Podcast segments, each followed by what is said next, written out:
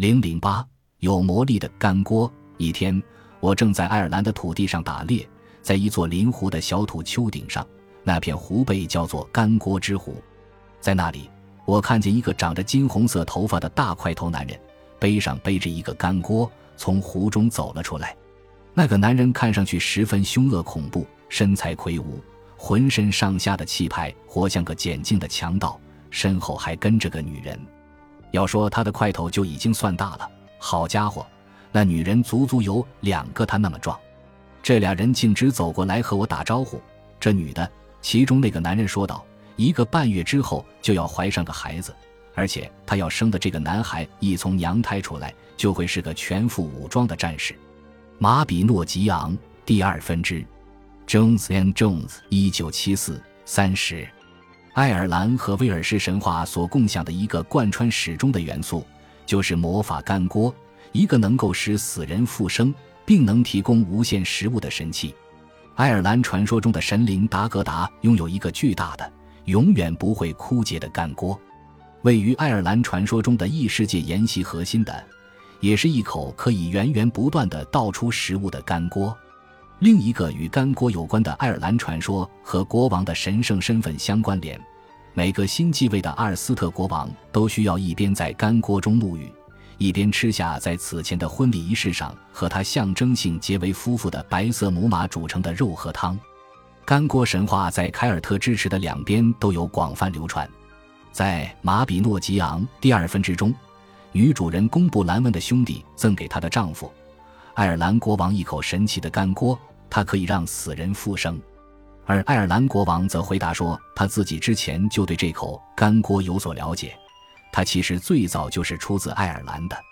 从这个故事中，我们可以清晰地看到，这个容器来自异世界，而它与重生的关联，正如达格达的干锅故事显示的那样，也印证了这一论断。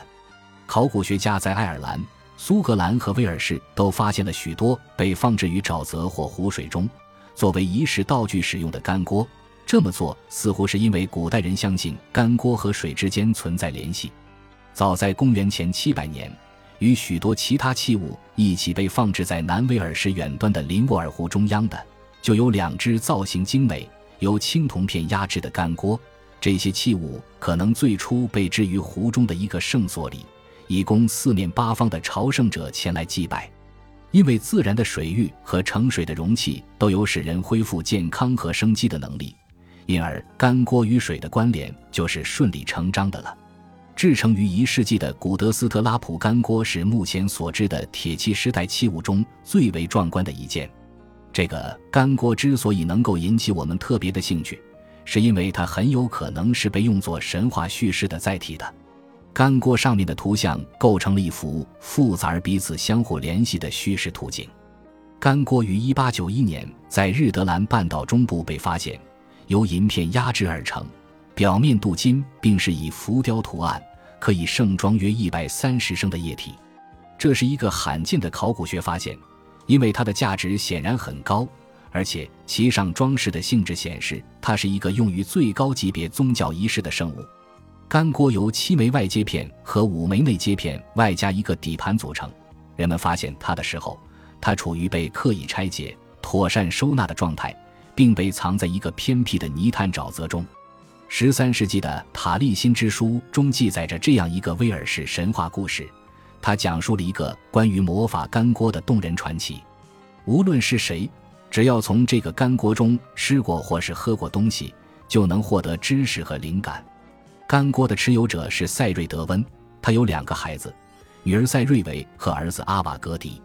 为了弥补他儿子外貌上的缺陷，赛瑞德温在干锅中烹煮了一种特别的药汤。阿瓦格迪喝下它就能获得终极的智慧，因为这种药剂需要煮上一年之久。塞瑞德温指派了一个年轻的男孩圭昂替他看着干锅，在他照料干锅的时候，三滴药剂溅到了他的手上，他没有多想就舔了舔手指上被烫到的地方，于是无意间得到了塞瑞格温本来要给阿瓦格迪准备的智慧。圭昂立即逃走了，而愤怒的塞瑞格温对他穷追不舍。这场追逐最终导致了圭昂众生为伟大的预言诗人塔利辛。五个较大的内接片各描绘了一个复杂的场景。在第一片上，一支凯尔特军队正在进入战斗，战死的将士们被某个超自然的存在进入一个坛子里，随即复生。一条长着羊角的蛇在监视着这一切，其杂糅的外形很可能表示它扮演的是沟通两个世界的角色。第二个场景中有一个长着鹿角的神灵，他统领所有动物，几只野兽伴于身旁，其中包括一头雄鹿和另一条长着羊角的蛇。第三片则刻有一个带着太阳轮的天空之神，身边围绕着一圈怪异的动物，有一只半是猎狗，半是豹子。其他的虽然长着四只脚，却又有长而弯曲的喙和翅膀。另外还有一条羊角蛇。第四片则由三幅相同的神圣狩猎场景组成，其中三头野牛即将被杀死，很可能是出于献祭的目的。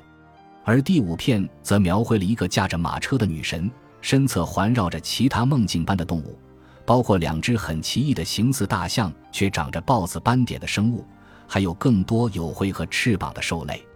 古德斯特拉普干锅上的图像会是怎样讲述一个故事的呢？很有可能的一种猜想是，